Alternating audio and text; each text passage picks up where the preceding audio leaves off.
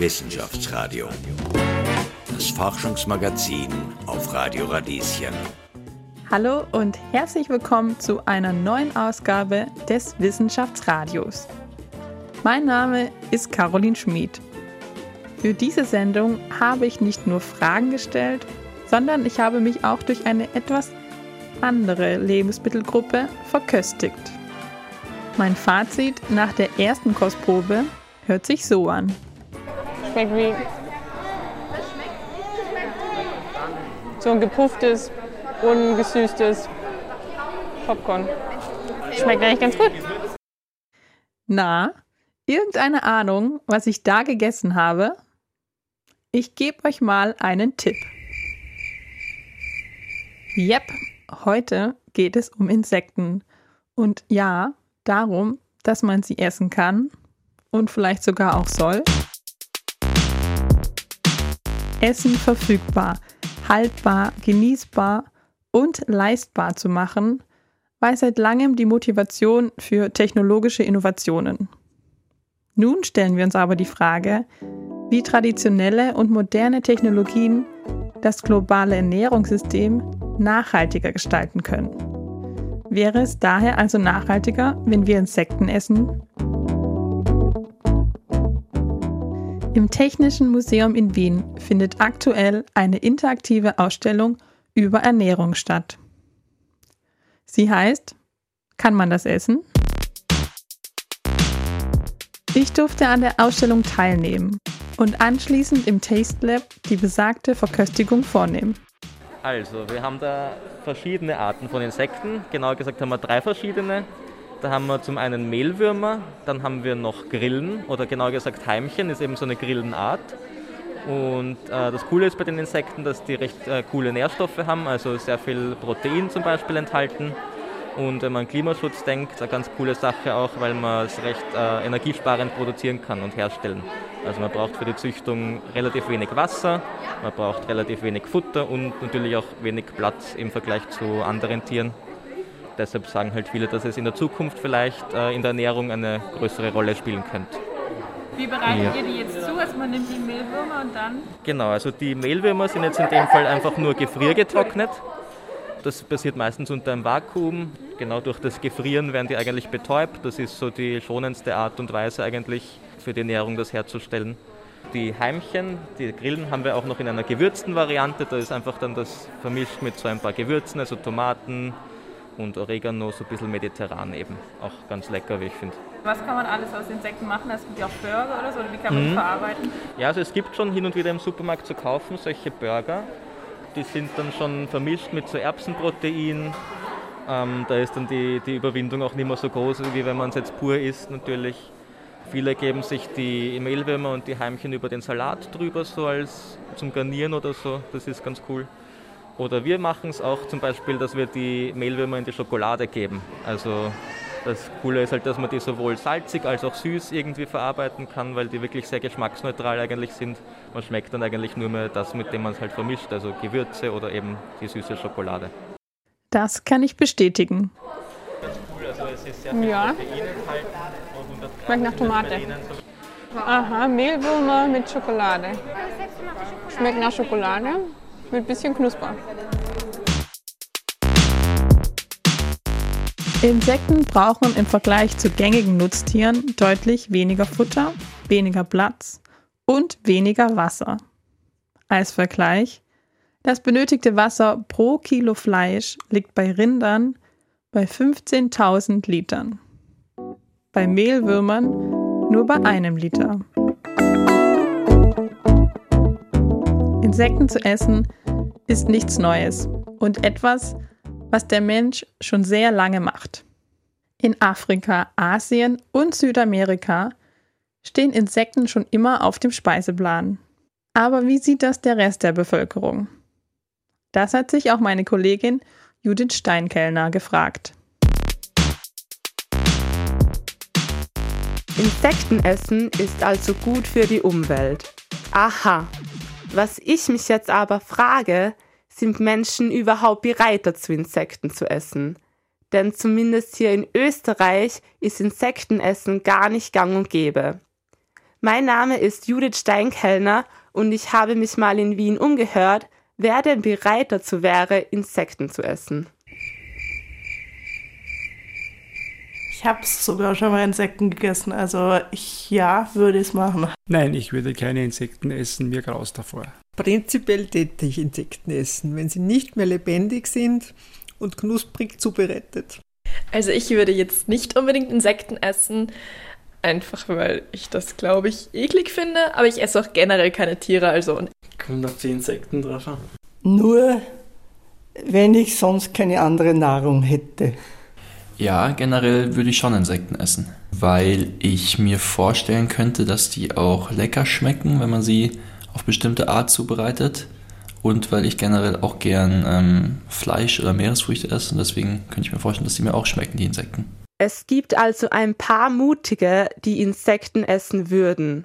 Aber ich will's genauer wissen. Was denn für Insekten? Denn Insekt ist ja nicht gleich Insekt. Ja, vielleicht so frittierte Heuschrecken oder Käfer, aber keine Würmer und nichts Schleimiges. Maden, so kleine getrocknete Maden. Vielleicht so Würmer? Vielleicht Grillen oder so? Keine Ahnung. Zugegeben, Grillen hören sich wirklich nicht so appetitlich an. Aber wenn's doch für die Umwelt gut ist, überzeugt das vielleicht SkeptikerInnen? Nein, da würde ich lieber das Fleisch einschränken und mehr Gemüse essen. Na, das wäre kein Grund für mich, das zu tun, weil äh, rein aufgehängt nur am Umweltthema ist das nicht für mich relevant. Wenn ich jetzt Fleisch essen würde, wäre diese bessere Klimabilanz von Insekten durchaus ein Grund, von Fleisch auf Insekten umzusteigen. Aber dadurch, dass ich generell eben keine Tiere essen möchte und Insekten zu Tieren dazuzählen, würde ich generell keine essen. Ich finde, das ist ein ziemlich gutes Argument sogar für das Klima.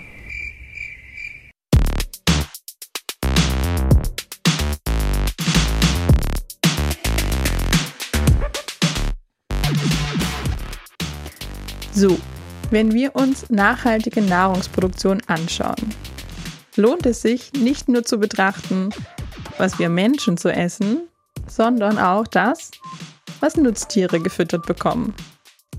Eine Studie von 2021 der Universität für Bodenkultur und des Forschungsinstituts für biologischen Landbau gibt an, dass über 740 Millionen Kilo Soja, der Großteil davon gentechnisch verändert, jährlich als Tierfutter nach Österreich importiert wird. Eine Fläche im Ausmaß von mehr als 285.000 Hektar Land werden für den Anbau allein dieses Sojas jedes Jahr benötigt. Das entspricht mehr als der gesamten Landesfläche von Vorarlberg. Österreichische Hauptbezugsländer sind Brasilien, Argentinien und die USA.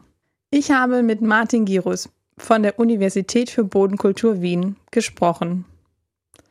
Er ist Professor am Institut für Tierernährung und forscht mit seinem Team an der Möglichkeit, Insekten als Futtermittel zu verwenden.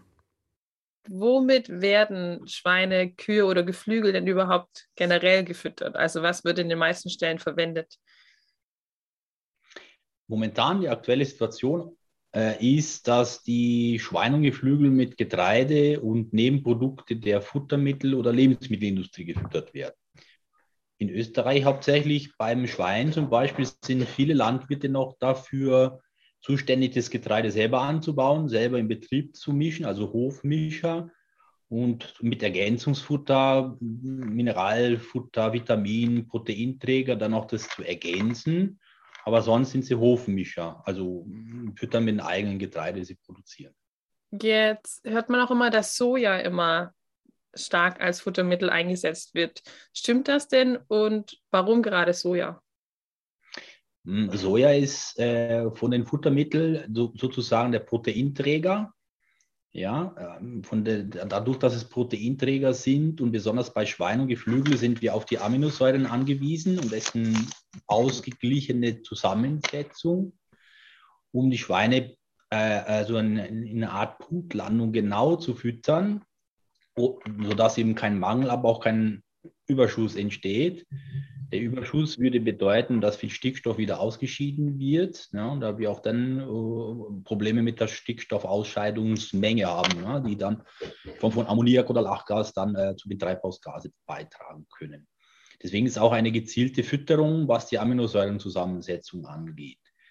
Und sich fragten, warum Soja? Soja ist von den möglichen Alternativen, die wir in den pflanzlichen Bereich haben, Schwein und Geflügel zu, zu füttern, eine Leguminose, die auch einen sehr gut ausgewogenen Aminosäurenmuster aufweisen können. Sodass wir zum Beispiel für, wenn wir Alternativen nehmen, wie Ackerbohnen, wie Erbsen oder Lupinen, müsste man mehr als ein Kilo von diesen Alternativen nehmen, um äh, 1,5, 1,6, teilweise zwei Kilo, um ein Kilo Soja zu ersetzen. Deswegen ist auch Soja so beliebt. Ja von Aminosäurenzusammensetzung. Und jetzt haben Sie an der BOKU untersucht, ob man vielleicht auch Insekten verfüttern kann. Wie kam man denn auf die Idee, gerade Insekten zu verfüttern? Weil sonst kriegen die Tiere ja keine, kein Fleisch. Also keine anderen. Ja, Tiere. Fleisch insofern nicht. Sie meinen eher äh, tierisches Protein, also Protein, hm. welches nicht pflanzlichen Ursprungs hat. Ne? Äh, gut, das Ganze hat ja auch noch mit der BSE-Krise angefangen. Da wurden die Schweine und Geflügel, die alle, eigentlich Allesfresser sind, sie wurden zu Vegetarier erklärt, ne, dadurch, durch die BSE-Krise. Okay. Und seitdem wurden sie eben rein aus pflanzlicher Basis gefüttert. Ja, oder seitdem ist es so. Die Insekten, da sprechen wir von den adulten Tieren. Äh, wir müssen auch da die unterschiedlichen ähm, Alternativen betrachten. Wir sprechen teilweise von den Maden, von den Larven, die wir dann zu einem gewissen Zeitpunkt ernten äh, und dann verfüttern, also verarbeiten und verfüttern. Ja? Und die haben natürlich als wichtiger Bestandteil äh, eine sehr gute Aminosäurenzusammensetzung, einen höheren Fettgehalt, zum Beispiel Larvenfett ist ja vom Anteil sehr hoch. Und dadurch äh, könnten wir dies als Alternative zu den importierten Soja in Betracht ziehen. Ja, das war der Grund, das zu studieren, inwiefern wir das ersetzen können, inwiefern wir Soja ersetzen können durch diese Larvenmehl, würde ich jetzt mal so benennen, oder das Protein. Larvenmehl ist für mich kann ja entölt sein oder nicht entölt sein, aber das Proteinmuster soll sehr gut sein, ist auch sehr gut. Und die Frage ist, inwiefern können wir da Soja ersetzen? Das war die Motivation, diese, Versuchung, diese Versuche zu beginnen, diese Fütterungsversuche. Was für Ergebnisse haben Sie da sammeln können? Dass wir es ersetzen können, aber es auch Grenzen nach oben gibt. Wir können nicht vollständig Soja ersetzen. Momentan zeigen das die Ergebnisse so, dass wir nur einen Teil von Soja er, er, ersetzen können. So in, in, in, etwa 15 bis 20 Prozent des Sojas der Ration können durch Larvenmehl ersetzt werden. Aber das liegt auch daran, also es gibt noch Potenzial nach oben, es liegt im Moment daran auch, dass die Verarbeitung und die Ernte der, des, der Larven und die Verarbeitung zu Larvenmehl noch Schwierigkeiten hat. Das heißt, ist nicht auszuschließen, dass da Hitzeschädigungen entstanden sind, dass die Aminosäurenmuster dadurch verschoben sind und somit auch noch einige ernährungsphysiologischen und auch futtermittelkundlichen Untersuchungen gemacht werden muss, um, dieses, äh, um diese Verfahren zu optimieren. Also da denkt man, dass es Potenzial auch noch gibt, wenn das alles geklärt ist. Ne? Mhm. Äh, wie sieht dieses Verfahren denn aus? Also man, man füttert nicht die Larven, sondern man macht Mehl daraus.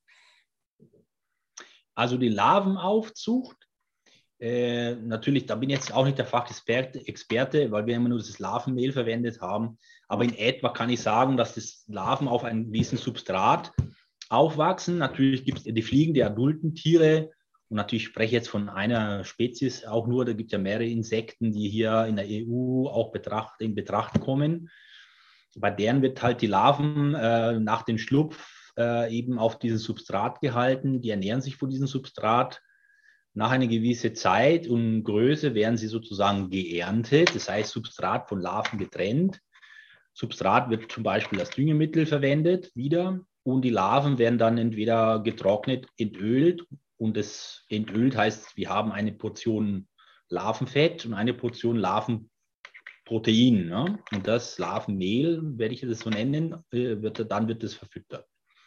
Und da es lagerfähig werden muss, muss es halt getrocknet werden. Ne? Und das, diese Trocknung das ist ein Verfahren auch und es kann natürlich dann Hitzeschädigung verursachen. Ne? Und da muss man mal sehr mit dem Verfahren vorsichtig umgehen, um keine, ohne Absicht natürlich, aber die Hitzeschädigung zu verursachen, das sollte natürlich vermieden werden. Würde sich herausstellen, dass man durch ein besseres Verfahren Larvenmehl durch Soja ersetzen kann. Wie aufwendig wäre dann genügend Larvenmehl in Österreich zu produzieren, um dieses Soja zu ersetzen? Ah, das ist eine sehr gute Frage. Da wenn das alles optimal abläuft, kann ich jetzt noch nicht sagen. Ja, also was, wir, wir importieren sehr viel Soja noch aus den Übersee, obwohl es gleichzeitig auch einen großen Druck äh, gibt, in die Donausoja, also europäische Soja zu produzieren. Und somit gibt es da äh, äh, Möglichkeiten, das äh, Übersee Soja zu importieren, auch zu, zu drosseln, zu reduzieren, ja, oder zu ersetzen durch das europäische Soja. Larvenmehl kommt natürlich in Frage, aber wir müssen das auch aus mehreren Sichtweisen betrachten. Die Larvenmehlerzeugung ist natürlich eine Möglichkeit, importiertes Soja zu ersetzen, um den Transportwege zu vermeiden. Aber auch gleichzeitig zum Beispiel, momentan ist es gesetzlich noch nicht geregelt, aber auch Abfallströme dann zu verwerten, die Biomasse zu verwerten, die Larven dafür zu nutzen, aber dann die Larven nicht verfüttern. Ja, die gehen, es geht momentan nicht, gesetzlich gesehen oder andere Produkte aus der Larve zu gewinnen, sei es jetzt das Fett gezielt, Larvenfett zu nutzen, sei es für die Tierernährung, sei es für die Kosmetik oder andere Ziele. Oder was auch bei Larven zum Teil vorhanden ist, bei den adulten Tieren noch mehr natürlich, ist das Chitin. Und das kann natürlich auch anders genutzt werden. Ne? Und äh, man muss halt die Larvenproduktion nicht alleine als potenzielles Tierfutter betrachten, sondern vielfältig anschauen. Ne? Und die Tierfutter ist eine Möglichkeit. Also könnte das tatsächlich was sehr Nachhaltiges und auch so ein bisschen Kreislaufmäßiges sein? Hm, das letztere Jahr, Kreislauf. Ich bin immer dafür, dass man eine Kreislaufwirtschaft betreibt in Österreich, weil wir natürlich alle Aspekte der Nährstoff- und Energieflüsse betrachten müssen innerhalb eines Betriebes oder Region. Ja. Sehe ich auch äh, dazu, auch äh, dafür, da bin ich auch dafür, dass man das auch macht. Bei den nachhaltig, wenn Sie jetzt bedenken, die Larvenaufzucht hängt ja auch von Substrat ab. Mhm. Ja, und Substrat momentan, wenn wir die Larven als Nutztiere betrachten und es auch wirtschaftlich sehen, zeigen auch die Ergebnisse, dass die Aufzucht mit hochqualitativen Futtermitteln stattfindet. Ne? Und okay. dann ist es natürlich nicht nachhaltig, wenn ich ein Schwein durch eine Larve ersetze ne, und das gleiche Futter zur Verfügung stellen muss. Da macht es nicht so viel Sinn. Der nächste Schritt ist, was auch zu betrachten ist, ist zum Beispiel die Aufzucht der Larven ist ja auch nicht in einer Treibhausgas Nullrunde. Die findet auch nicht so statt, sondern die emittiert ja auch die Aufzucht. Ne? Emittiert Methan, emittiert CO2, Lachgas, Ammoniak.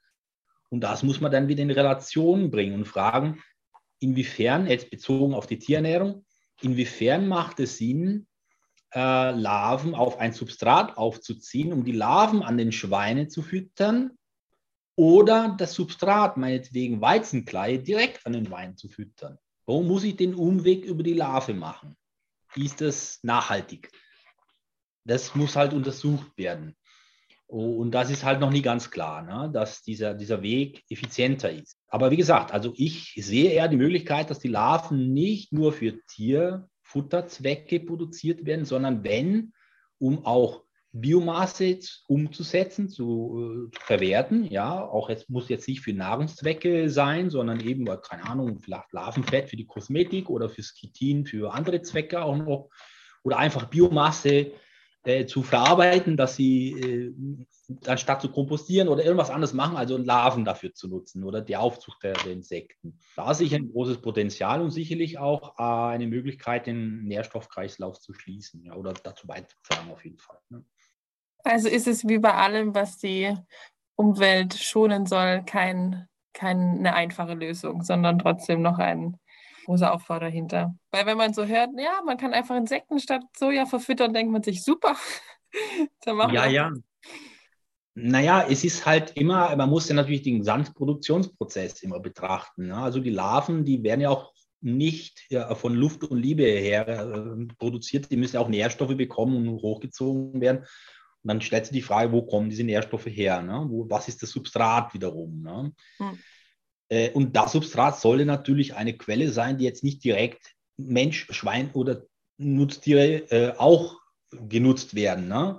Das wäre ideal natürlich, weil dann, dann hätten wir wieder eine weitere Quelle, die äh, in den Nährstoffkreislauf einbezieht, Nährstoffe verwertet hm. und auch dann effizient, die Effizienz und die Nachhaltigkeit des gesamten Systems dann unterstützt. Absolut. Bei Ihnen wird jetzt die Larve der schwarzen Soldatenfliege verwendet, wurde, wurde verwendet. Warum denn genau dieses Insekt? Es hängt auch davon ab, wo eine Zulassung her. Die EU hat halt eben eine Handvoll Insekten zugelassen momentan von den vielfältigen Arten, die es gibt. Und bei der schwarzen Soldatenfliege, wie gesagt, ich bin jetzt nicht bei der Züchtung dieser Larven mit involviert worden, aber mir ist bekannt halt auch, dass die äh, adult, das adulte Tier nichts frisst. Und das heißt, wenn es mal äh, frei aus den Produktionen entflieht, sozusagen auch kein Schaden für die Natur, weil es dann einfach absterben. Ne? Und das ist natürlich eine wichtige Voraussetzung. Die schwarze Soldatenfliege ist eigentlich nur als adultes Tier da, um halt die, Nach die Nachkommen zu produzieren. Ne? Und die meisten fressen halt die Larven. Die sind halt da ziemlich, wachsen auch sehr schnell und in ungefähr 30, 35 Tagen, je nachdem, welchen Substrat, kann man sich auch wieder ernten. Ne? Eine sehr effiziente Produktion insofern auch. Ne? Jetzt würde mich zum Schluss noch interessieren, wie war der Versuchaufbau, um zu schauen, ob, ich glaube, es war ein Geflügel, ob das Larvenmehl an Soja ersetzt werden kann. Wie läuft denn dieser Versuch ab? Ja, das ist ein ganz klassischer Versuch bei uns in der Tierernährung. Und zwar ist ein Substitutionsversuch. Das heißt, wir machen eine Rationsberechnung in dem Soja vorkommt und wir versuchen das, äh, Sojaprotein durch Larvenprotein zu ersetzen. Und dann gibt es halt einen Prozentsatz, der, der gesteigert wird und dann von bis wird halt ersetzt und irgendwann bekommen wir so viele Punkte, dass wir äh, sagen können, ab dann ist die Leistung eingebrochen, der Wachstum ist nicht mehr so schnell gewesen bei den Tieren oder es gibt andere Ergebnisse bei der Fleischqualität oder sowas, die uns dann sagen, okay, bis dahin ist die Menge, die eingesetzt werden, zu empfehlen, zu, zu empfehlen wäre, die eingesetzt werden sollte. Und das sind so klassische Substitutionsversuche, die wir machen. Vielen Dank für das Interview. Okay, gerne.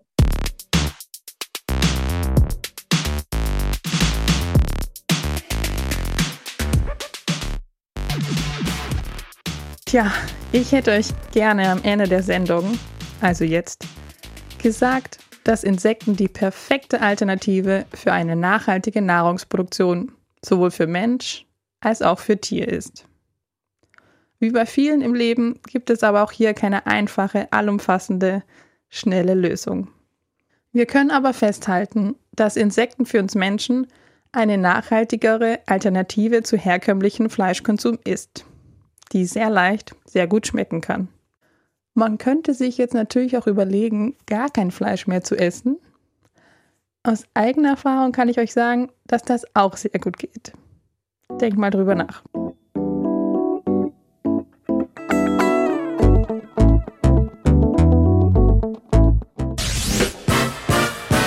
Wissenschaftsradio. Das Forschungsmagazin. Jeden Dienstag von 10 bis 11 alle Infos unter radio-radieschen.at.